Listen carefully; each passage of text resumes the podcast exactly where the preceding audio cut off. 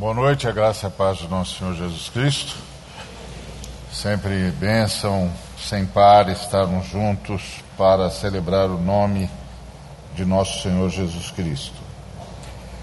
Uh, queria, gostaria de convidá-los e convidá-las para Hebreus, carta aos Hebreus, capítulo de número 11.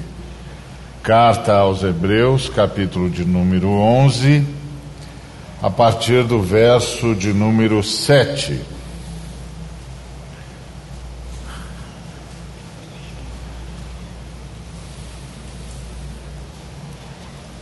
Pela fé, Noé, divinamente instruído acerca de acontecimentos que ainda não se viam, e sendo temente a Deus, aparelhou uma arca para a salvação de sua casa pela qual condenou o mundo e se tornou herdeiro da justiça que vem da fé. Pela fé, Noé, divinamente instruído acerca de acontecimentos que ainda não se viam e sendo temente a Deus, aparelhou uma arca para a salvação de sua casa, pela qual condenou o mundo e se tornou herdeiro da justiça que vem da fé. Em nome de Jesus, Pai, nós te agradecemos mais uma vez por estarmos aqui. Sabemos que é por Cristo, pelos seus méritos, pelo seu sangue, por sua vitória na cruz e na ressurreição. Te agradecemos por termos a Ti como nosso Pai, graças ao sacrifício do Filho. Te agradecemos pelo privilégio de sermos reunidos por Ti, para a Tua honra e para a Tua glória. E mais uma vez, gratos por tudo que já nos tens ministrado, rogamos a ministração da Tua palavra. Que ela, Senhor, não só nos venha, mas também nos transforme, nos inunde, nos leve ao centro da Tua vontade, para a glorificação e a santificação do teu santo nome. Em nome de Jesus, por quem agradecemos, oramos que seja assim. Ah, a Bíblia fala de duas famílias logo no início da história da humanidade. Duas famílias que influenciaram diretamente a história da humanidade. Uma família levou a história da humanidade ao caos. E a humanidade, por causa da sua iniquidade, da multiplicação da iniquidade, chegou no limite, no limite do juízo.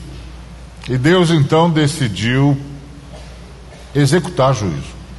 Executar juízo sobre a humanidade, porque a humanidade havia ultrapassado o limite da tolerância em relação ao crescimento e à escolha pela iniquidade.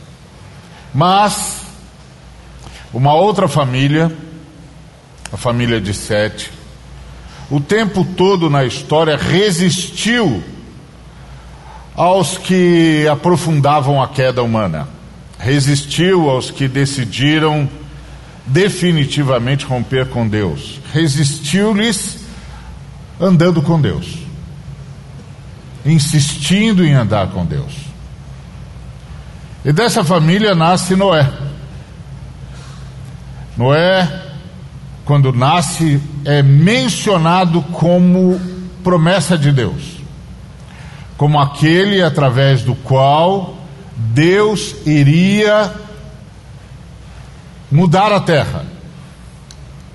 Terra que, por causa dos seres humanos, ele teve de amaldiçoar. Então estávamos diante de um homem e seus filhos e este homem e seus filhos recebe uma missão. E é muito interessante a gente perceber a ênfase do texto. Pela fé, Noé, divinamente instruído acerca de acontecimentos que ainda não se viam, e sendo temente a Deus, aparelhou uma arca para a salvação da sua casa, pela qual condenou o mundo e se tornou herdeiro da justiça que vem da fé. É interessante que esse capítulo 11 de Hebreus é justamente o capítulo que nos explica o que é a fé. É o capítulo que diz que a fé é a certeza das coisas que se esperam e a convicção de fatos que não se veem. Ou seja, é a certeza do futuro por uma profunda convicção em relação ao passado. O futuro é a redenção e o passado é o ato redentor. Então, a convicção de que houve um ato redentor definitivo, eficaz, podemos ter certeza do futuro redentor que este ato nos trará e ao qual nos levará. E nós sempre usamos esse texto, a fé, é a certeza das coisas que se esperam e a convicção de fatos que não se veem, para explicar a fé do Novo Testamento, a fé dos cristãos. Só que aqui nós temos um homem do Antigo Testamento, Noé. E a ele é atribuída a mesma fé. Ele está dizendo, o texto está nos dizendo, que Noé tinha a mesma fé que eu e você temos. E que foi por meio dessa fé que ele foi alcançado por Deus e instruído por Deus. Foi a partir desta fé que ele foi alcançado por Deus e instruído por Deus. E isso é interessante. Isso significa que ao Noé também foi comunicado que ele podia ter certeza, certeza das coisas que se esperam, por poder ter convicção de fatos que não se veem. Isso é muito interessante porque a gente sempre tem a ideia de que a, a fé é cristã, no sentido de neotestamentária, porque nós é que sabemos da cruz. Então, convicção de fatos que não se veem. Nós temos convicção de que o que Jesus Cristo fez na cruz e na sua ressurreição é ato suficiente, absolutamente suficiente, para a nossa redenção, que são as coisas que nós esperamos. Esperamos pela redenção e sabemos que ela virá porque o ato de Jesus foi absolutamente eficaz. Ou seja, nós temos certeza de que o que Deus fez no nosso passado resolve o nosso presente, assegura o nosso futuro porque limpou o nosso passado. Mas e Noé? E Noé? Qual é a certeza de fatos que não se veem? Ou seja, qual a convicção de fatos que não se veem? Ou seja, qual a convicção que ele tem em relação ao que aconteceu no passado? De que passado que a Bíblia está falando? De que fatos que não se veem Noé participa. De que fatos que não se veem, Noé tem consciência. De que fatos que não se veem, o coração de Noé ficou repleto. E aí isso nos remete para 1 de Pedro capítulo 1, que eu gosto sempre de citar. 1 de Pedro capítulo 1, do versículo 18 ao versículo 20, que diz assim: sabendo que não foi mediante coisas corruptíveis como prata ou ouro que fostes resgatados do vosso fútil procedimento que vossos pais vos legaram, mas pelo precioso sangue como de cordeiro sem defeito e sem mácula, o sangue de Cristo, conhecido com efeito antes da fundação do mundo, porém manifestado no fim dos tempos por amor de vós então, a fé de Noé e na fé de Noé, os fatos que não se veem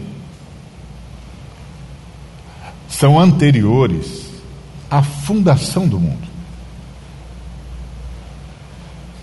Que é exatamente o que o apóstolo Pedro está nos dizendo. O apóstolo Pedro está nos dizendo que o que nós observamos no Calvário é a manifestação de algo que aconteceu antes da fundação do mundo.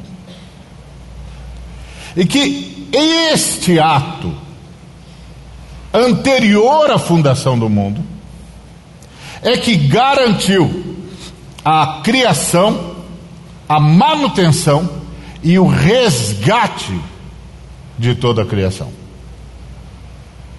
Eu gosto de ilustrar isso com uma história. Pai, Filho e Espírito Santo estavam conversando e o Pai então comunica o plano da criação. E o Espírito então diz ao Pai: Nós vamos criar os seres humanos com poder de decisão? E o Pai diz: Sim, eles serão a nossa manifestação entre as nossas das demais criaturas, serão a nossa manifestação no universo, serão semelhantes a nós, nós temos poder de decisão, eles terão também. Aí o Espírito diz: Mas eles vão decidir contra nós. Eles vão decidir contra nós. E quando eles se decidirem contra nós, tudo vai deixar de existir.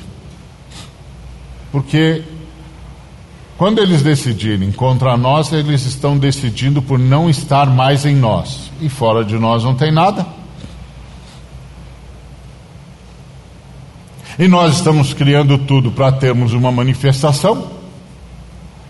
E aqueles que nós vamos criar para ser a nossa manifestação vão decidir contra nós.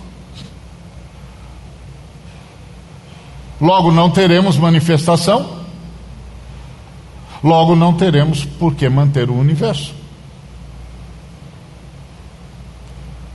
Ato seguinte à decisão deles, tudo deixará de existir. Aí o pai diz: Mas nós podemos nos responsabilizar por isso. E o Espírito responde: Responsabilizarmos-nos por isso custa muito caro. Porque nós não podemos salvá-los às custas do nosso princípio de justiça. Nós não podemos salvá-los em detrimento ao nosso princípio de justiça.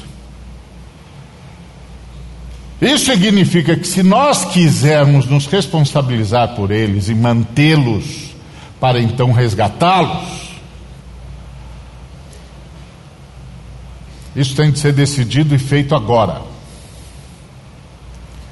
Um de nós tem de abandonar a sua glória. Um de nós tem de se colocar como servo do movimento de criação, manutenção e redenção do universo. E depois este de nós, que se dispuser a isso, terá de entrar na história deles identificar-se com eles na fragilidade deles e vencer a morte. A morte que se tornará a realidade deles para que eles não deixem de existir. Para que eles não deixem de existir, eles terão limite na história. E se isso não for vencido, não tem saída para eles. E aí o filho que estava participando da conversa o tempo todo disse: Eu vou. E naquele instante o Deus Filho se fez o Cordeiro de Deus, que tira o pecado do mundo. E por causa disso, todo o universo pôde ser criado, mantido e resgatado. Então, olha, isso que havia, essa impressão que subiu ao coração de Noé, a impressão de que algo aconteceu antes da criação do mundo, que não só propiciou, permitiu a criação do mundo, como permitiu a sua manutenção e finalmente o seu resgate. E Noé estava participando agora do primeiro movimento de resgate. Deus ia mudar a terra. Deus ia executar juízo, mas iria manter a humanidade. Mas não apenas manter a humanidade. E essa é uma experiência de Noé extraordinária. Noé é o primeiro ser humano que tem noção do que hoje nós chamamos de ecossistema, de meio ambiente, de interdependência entre as criaturas de Deus. Porque Deus disse: não apenas vamos salvar a humanidade, vamos manter a humanidade, mas vamos salvar o ecossistema. Porque sem o ecossistema não tem humanidade. Não tem como a humanidade sobreviver. Então, você vai preparar uma arca, vai entrar com seus filhos, e juntamente com você entrará um sem número das minhas criaturas para salvar o ecossistema, para salvar o meio ambiente, para manter o planeta de vocês. Por que, que eu tenho de salvar os felinos? Por que, que eu tenho de levar os animais peçonhentos, os roedores? Porque você está no universo.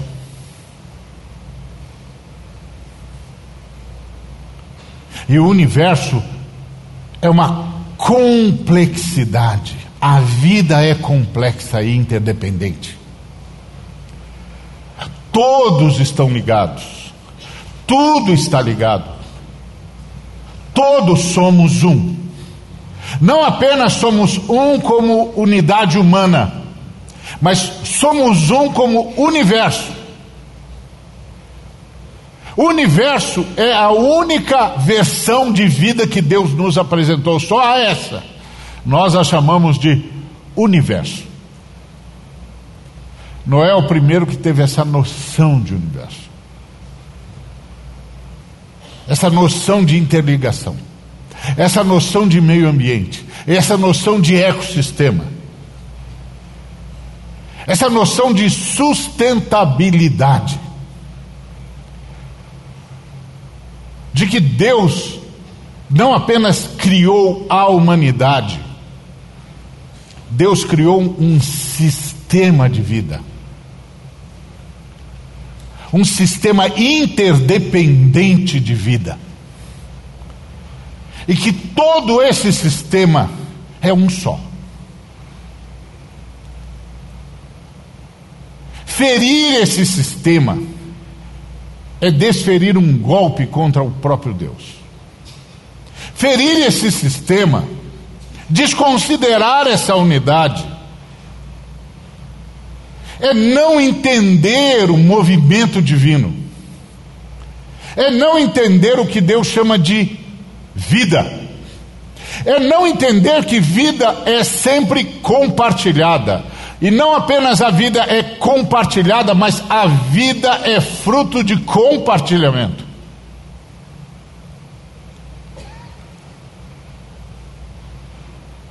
Desferir um golpe contra o planeta é desconsiderar o sacrifício, porque é disso que Noé é informado.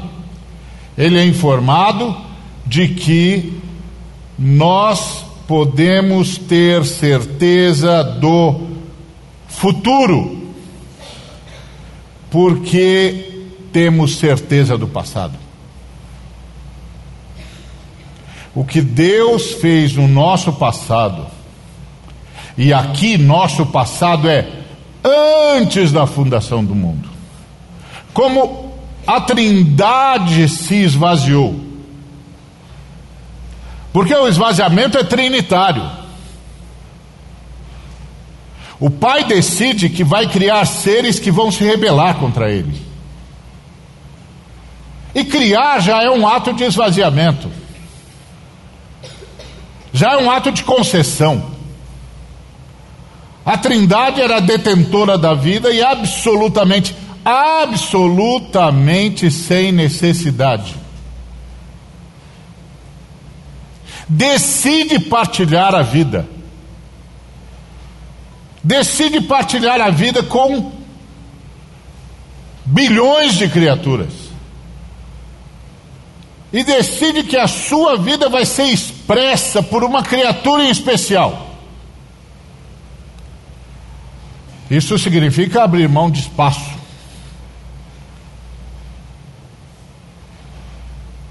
Isso significa concessão. Isso significa partilha. E no caso de Deus, significa mais. No caso do Pai, significa mais. Significa que Ele vai criar seres que vão se rebelar contra Ele. E que mesmo assim Ele vai sustentar. E que mesmo assim ele vai prover de existência. E nem sempre nós nos damos conta desse esvaziamento trinitário. Por exemplo, nós temos certeza absoluta de que Deus está aqui. Amém? Só que Deus está aqui de tal maneira que nós podemos conversar, nós podemos pensar livremente reagir ao que estamos ouvindo, ouvir, entender. Se Deus adensar a presença dele aqui, nós vamos cair de joelhos.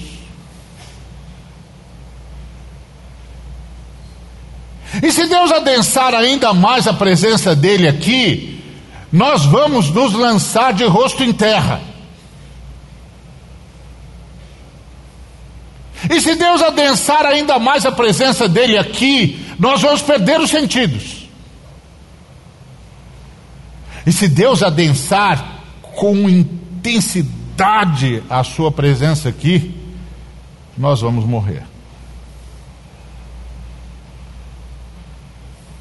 Não vai ter espaço para Deus e para nós. Só tem espaço para nós porque Deus concede. Criar é ceder, criar é conceder, criar é partilhar, criar é compartilhar, criar é sustentar. É um esvaziamento trinitário. O Espírito Santo decide que vai morar em quem ainda vai pecar.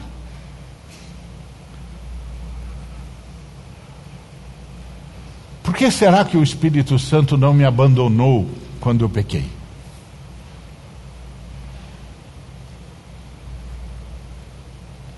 Porque ele simplesmente não chegou à conclusão absolutamente óbvia de que, Ariovaldo, você não me quer aí.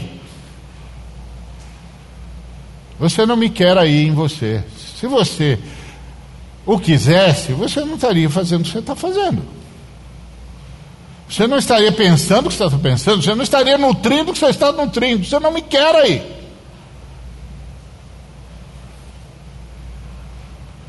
Seja feita a tua vontade. Por que, que ele não faz?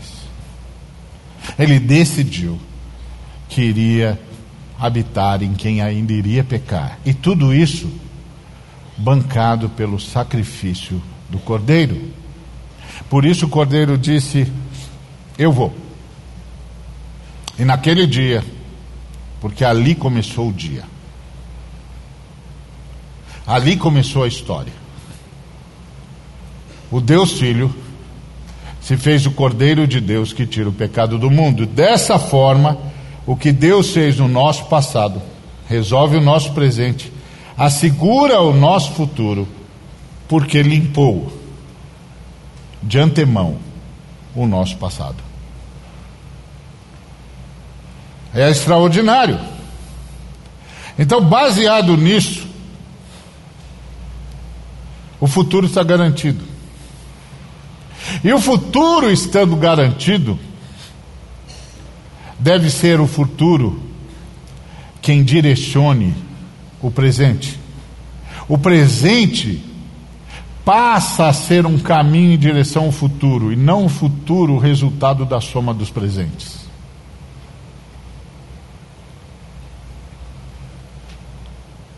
É essa a compreensão que Noé tem. Quando o Senhor divinamente o instrui acerca de acontecimentos que ainda não se viam. E do que é que Noé foi instruído? Acerca de que acontecimentos Noé foi instruído? Ora, Noé foi instruído do juízo. Deus vai julgar a humanidade. Mas não é só que Deus vai julgar a humanidade, Deus vai mudar a terra. Deus vai mudar a terra. Vai haver um cataclismo. Não só as, as torrentes de água virão, como as comportas da terra se abrirão, o eixo da terra vai mudar. A terra que era uma grande ilha agora vai ser um sem número de ilhas, separados por mares. Tudo vai mudar.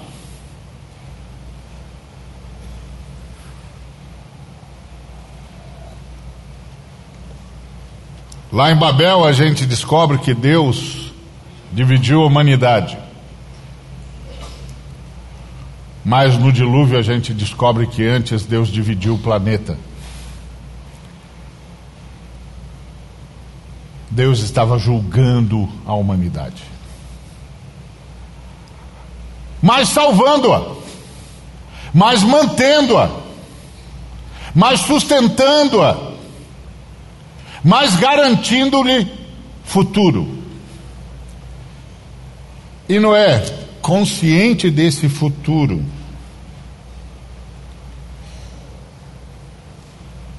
calibrou seu presente.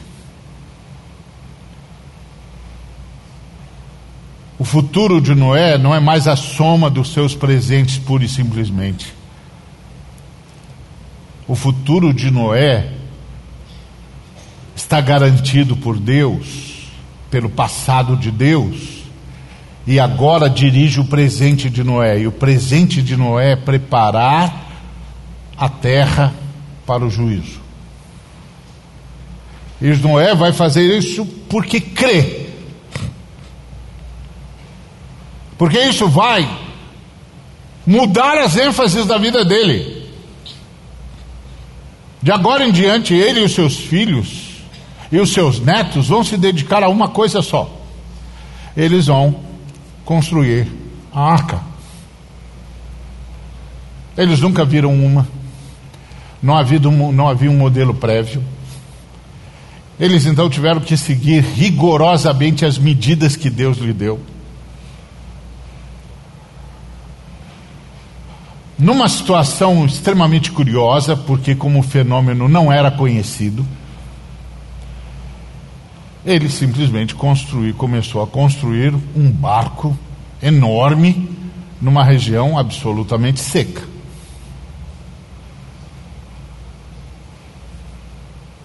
Pela fé. Porque ele acreditou que o passado de Deus garantiu o futuro da humanidade. E que esse futuro da humanidade tinha de nortear o seu presente. Então, o futuro não é a soma das coisas que se faz pura e simplesmente. O futuro é uma certeza. E é essa certeza do futuro que vai tornar o presente a realidade que deve ser. Que vai nortear cada movimento de Noé. E é um movimento de absoluta fé. Por quê? Porque a grande pergunta é: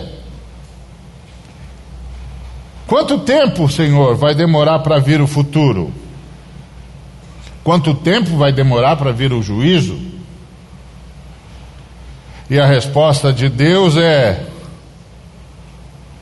Você que sabe, homem, você que vai construir a arca. Se você construir a arca em dez dias, o futuro virá em dez dias. Se você construir a, a arca em cem anos, o futuro virá em cem anos. E você que decide. O futuro sou eu que garanto. O presente é você que decide.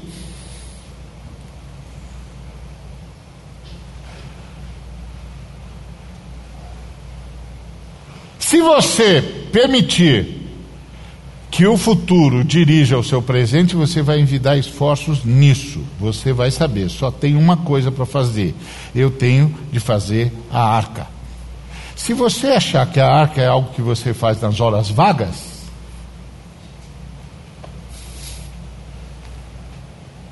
ok? Você faz nas horas vagas. E adia o futuro.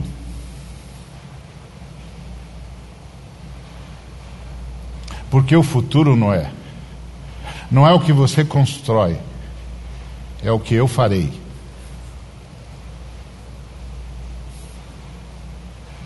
E eu estou chamando você para ser meu parceiro no que eu farei. É curioso isso. É aquela fala de, do Pedro em 2 de Pedro, capítulo 3, versículos 8 e 9. Versículo 9, o Pedro diz assim: Não retarda o Senhor a sua promessa, como alguns a julgam demorada. Pelo contrário, ele é longânimo para convosco, não querendo que nenhum pereça, senão que todos cheguem ao arrependimento. Ou seja, não é o Senhor que está demorando, são vocês que o estão atrasando. Porque esse texto é antecedido por uma informação. Qual a informação? Há todavia uma coisa, amados, que não deveis esquecer. Há, todavia, amados, uma coisa que não deveis esquecer: que para o Senhor um dia é como mil anos, e mil anos é como um dia. O que, que o, o, o Pedro está nos dizendo? O que o Senhor poderia fazer em mil anos, ele pode fazer em um dia. Mas o que o senhor poderia fazer em um dia, ele pode fazer em mil anos. É com vocês. É com vocês. Vocês precisam decidir como vão viver a partir da consciência e da advertência sobre o futuro. Se o seu presente for encharcado do futuro, ele vai apressar o futuro. Porque o apóstolo Pedro diz que a gente deve viver para antecipar a volta do Senhor, para apressar a volta do Senhor. Que é um conceito extremamente complexo. Mas que nós não vamos entrar aqui, porque se a gente entrar aqui, nós vamos ter de continuar de fazer mais um culto. Mas o texto diz que nós podemos apressar a volta do Senhor.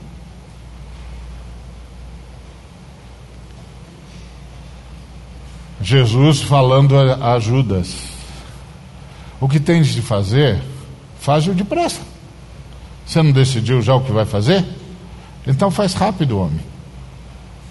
Faz rápido, agora estou esperando só por você. Você já decidiu o que vai fazer. Então faça rápido. Vamos acabar logo com isso.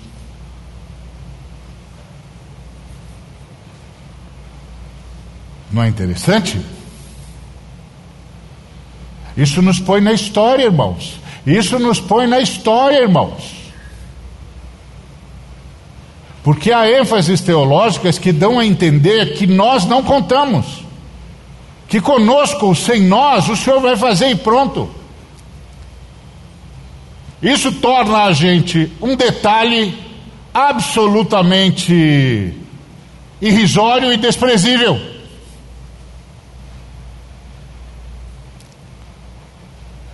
Mas é muito curioso pensar que o Deus Filho abandonou a sua glória para morrer por um detalhe irrisório e desprezível. Isso nos põe na história, irmãos. Isso põe a mim e você na história. A consciência do futuro e da unidade nos põe na história. A consciência de que o futuro conta comigo, o futuro conta comigo.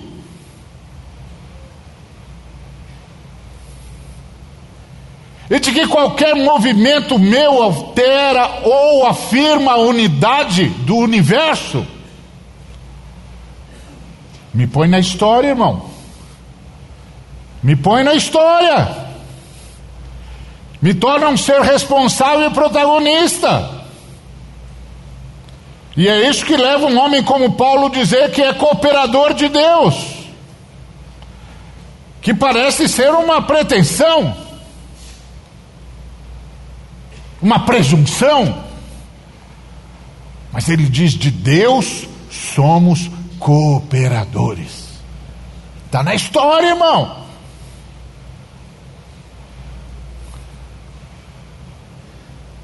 Não é ele que determina o futuro, mas o futuro conduz o seu presente. E o seu presente é ele em movimento, irmão.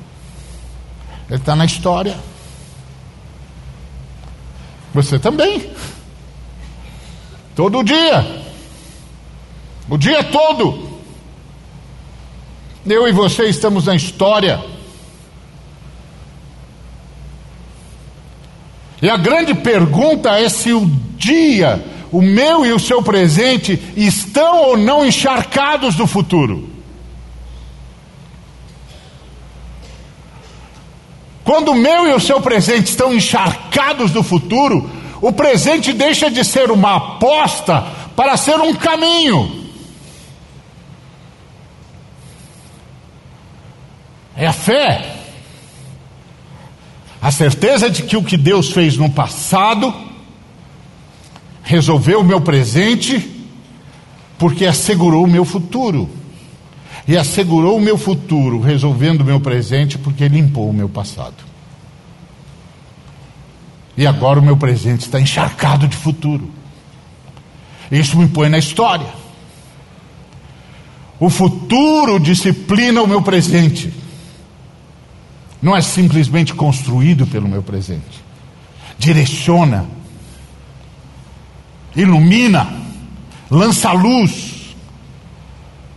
Então, por causa da fé, por causa dessa certeza, por causa dessa convicção, o meu presente não é uma aposta, é um movimento em direção ao futuro, inclusive podendo contribuir para apressá-lo.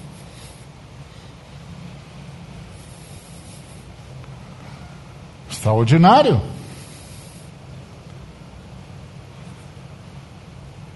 Extraordinário.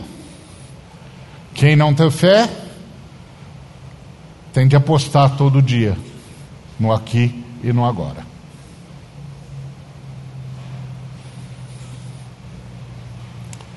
E vive o presente como uma aposta e sem direção.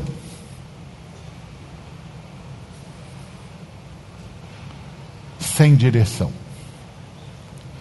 E todos os seres humanos sabem disso. Por isso nós gastamos milhões de dólares em pesquisas para tentar perceber o futuro, para não precisar apostar tanto no aqui e no agora. Todos nós sabemos disso. As empresas sabem disso. Os governos sabem disso. Mas nós sabemos mais do que isso, nós sabemos o futuro. Então nós sabemos como viver o presente. E é isso que Noé recebe de informação. Deus vai mudar a terra. E aí qual é a resposta de Noé? A resposta de Noé é o temor a Deus. Uma profunda obediência. Agora Noé está concentrando todos os seus esforços em construir a arca. Seus filhos estão construindo a arca.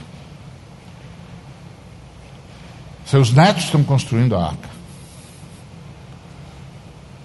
Todos estão dedicados à arca diuturnamente. E eles vão levar para isso 120 anos. Levou 120 anos para o futuro acontecer. E o futuro era um juízo. Um juízo que mudaria a terra e daria um recomeço para os seres humanos. A exemplo de Noé, nós também fomos divinamente instruídos sobre o futuro. E o futuro que nós, cuja instrução recebemos, também é um juízo. Também é um juízo. O Messias virá. Voltará. E com ele Deus vai mexer na terra de novo. E vai haver um novo céu e uma nova terra, onde habita a justiça. E qual é o nosso papel? O mesmo de Noé. Preparar o universo para o juízo. E como é que nós preparamos o universo para o juízo?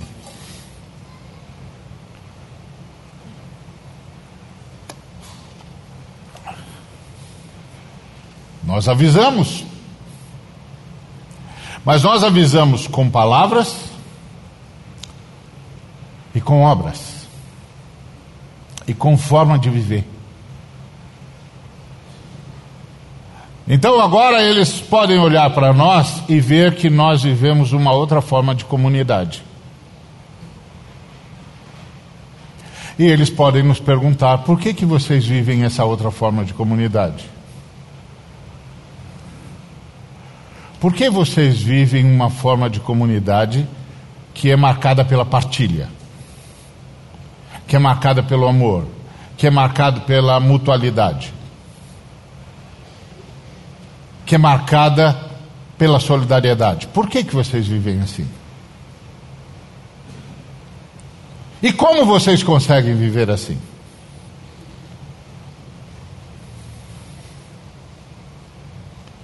Então nós podemos dizer da pessoa. A pessoa que é responsável pelo passado, que sustenta o presente e que garante o futuro. Jesus de Nazaré, o Cristo.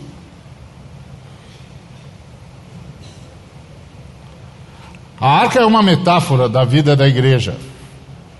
Ela é betumada por dentro e por fora. O betume nos fala do sangue de Cristo, como nós que estamos envoltos, cobertos pelo sangue de Cristo, que nos livra das águas purulentas do dilúvio.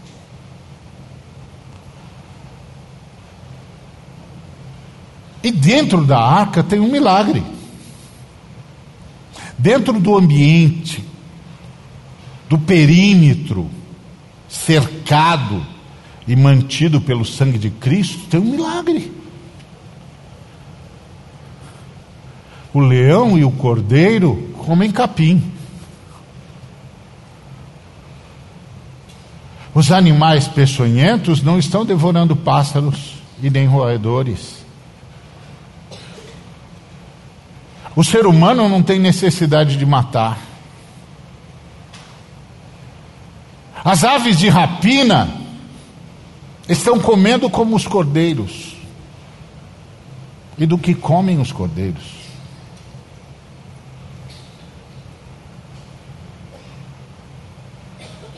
O corvo não precisa mais da morte.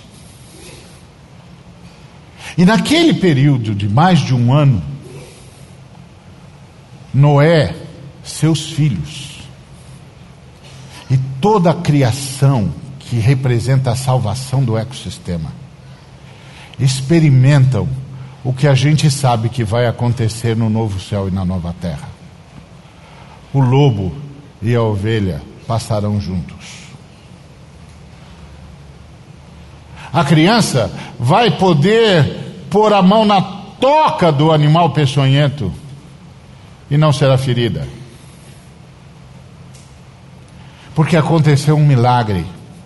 A natureza foi domada pelo Espírito Santo.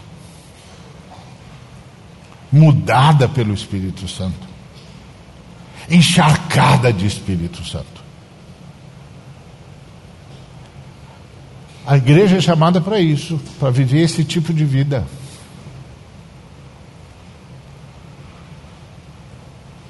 Para viver esse tipo de vida onde todos percebam que aconteceu alguma coisa com a nossa natureza.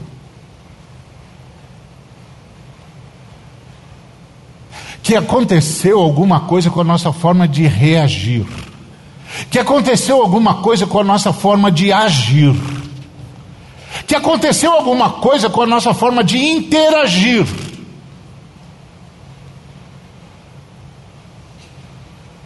Que nós estamos constituídos numa nova forma de conviver. Que surgiu entre os seres humanos uma nova forma de comunidade. E que essa nova forma de comunidade é o farol do futuro, iluminando o presente. E conclamando todos os seres humanos a se deixarem encharcar do futuro para serem salvos no presente. extraordinário.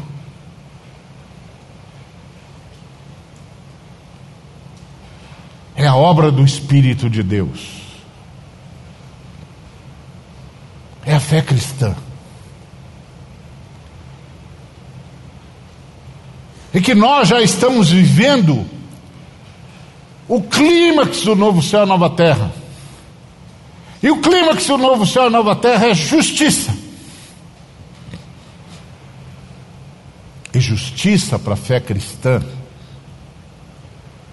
e só há a fé cristã, você pode dizer, como na Bíblia só há fé cristã? Há também a fé judaica. Não, a fé judaica também é cristã. Como? A fé judaica também é centralizada no Messias. Se você perguntar para qualquer judeu que conhece a sua fé, ele vai dizer: estamos esperando o Cristo. A diferença entre eles e nós é que nós estamos dizendo para eles, gritando nos ouvidos deles: o Cristo chegou e vocês não viram. Peçam misericórdia ao Eterno, para que vocês vejam que o Cristo já está entre nós.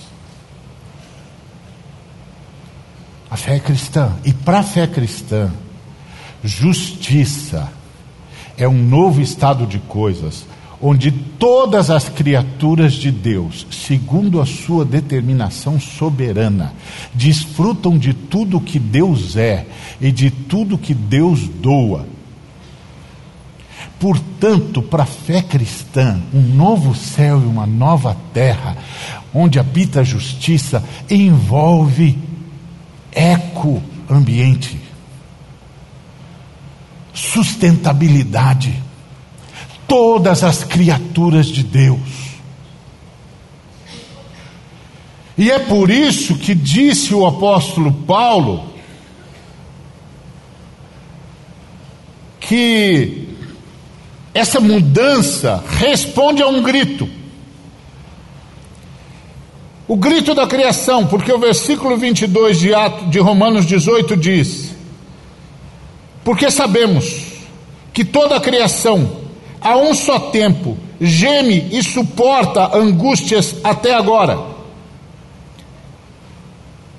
A ardente expectativa da criação, versículo 19, aguarda a revelação, a ressurreição, a manifestação dos filhos de Deus.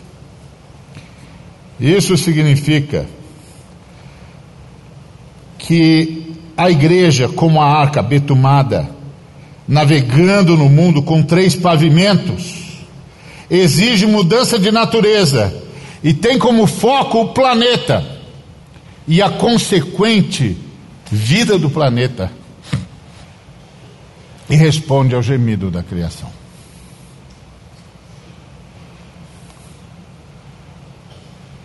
É engraçado que na arca tinham três pavimentos.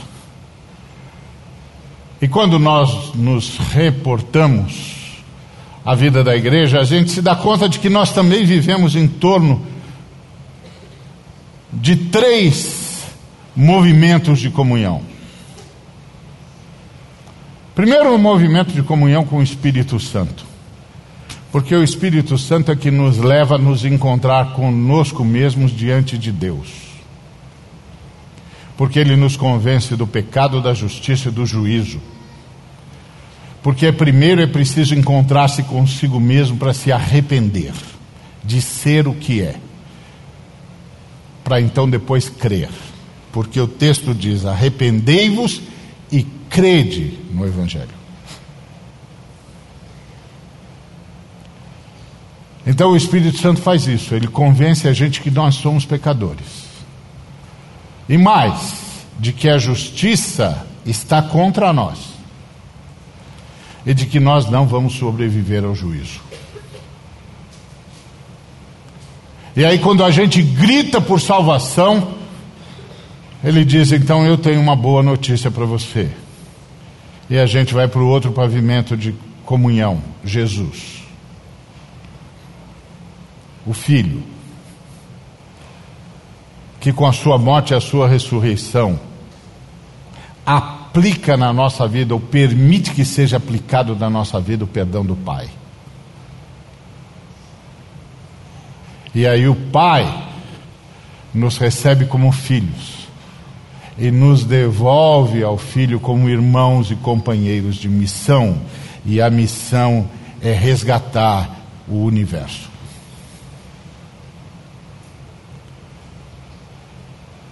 Não apenas a unidade humana, mas o universo. Como Noé teve essa profunda experiência.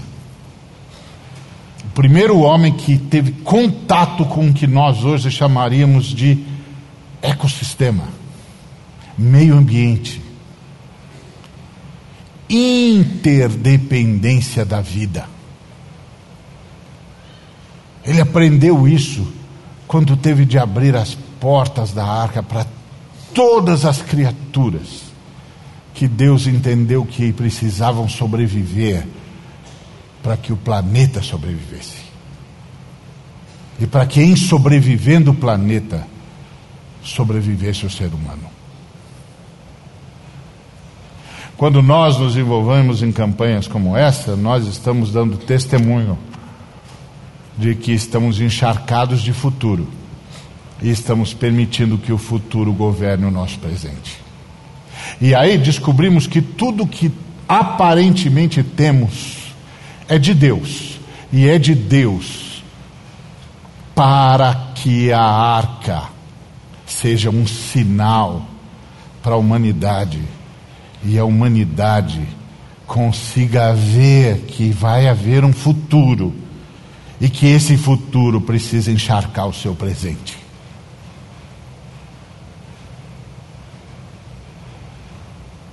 E aí nós nos vemos como cooperadores de Deus, missionários, colaborando para o sustento do universo, para o bem do futuro de Deus e do mundo criado. Um novo universo, onde habita justiça. Engraçado que a gente sempre fala da terra, lê a terra na Bíblia, como se Deus estivesse falando só do planeta Terra. E às vezes é isso mesmo. Mas Terra não era o nome que Deus dava ao nosso planeta. O nome que Deus dava ao nosso planeta era Éden. Porque o texto diz que ele construiu um jardim para nós no oriente do planeta Éden, que é o nome que ele dava a esse planeta, no oriente do Éden. Éden era o nome que ele dava para o planeta. Terra é o nome que nós damos. Mas quando o Senhor falava em terra, ele estava falando no universo. No princípio, criou Deus os céus e a terra, o universo. E esse pedaço de terra era sem forma e vazio. E havia trevas sobre a face do abismo. E o Espírito de Deus pairava sobre as águas e abraçava o planeta. E disse Deus: haja luz. E houve luz. Era o último movimento de Deus na criação do universo.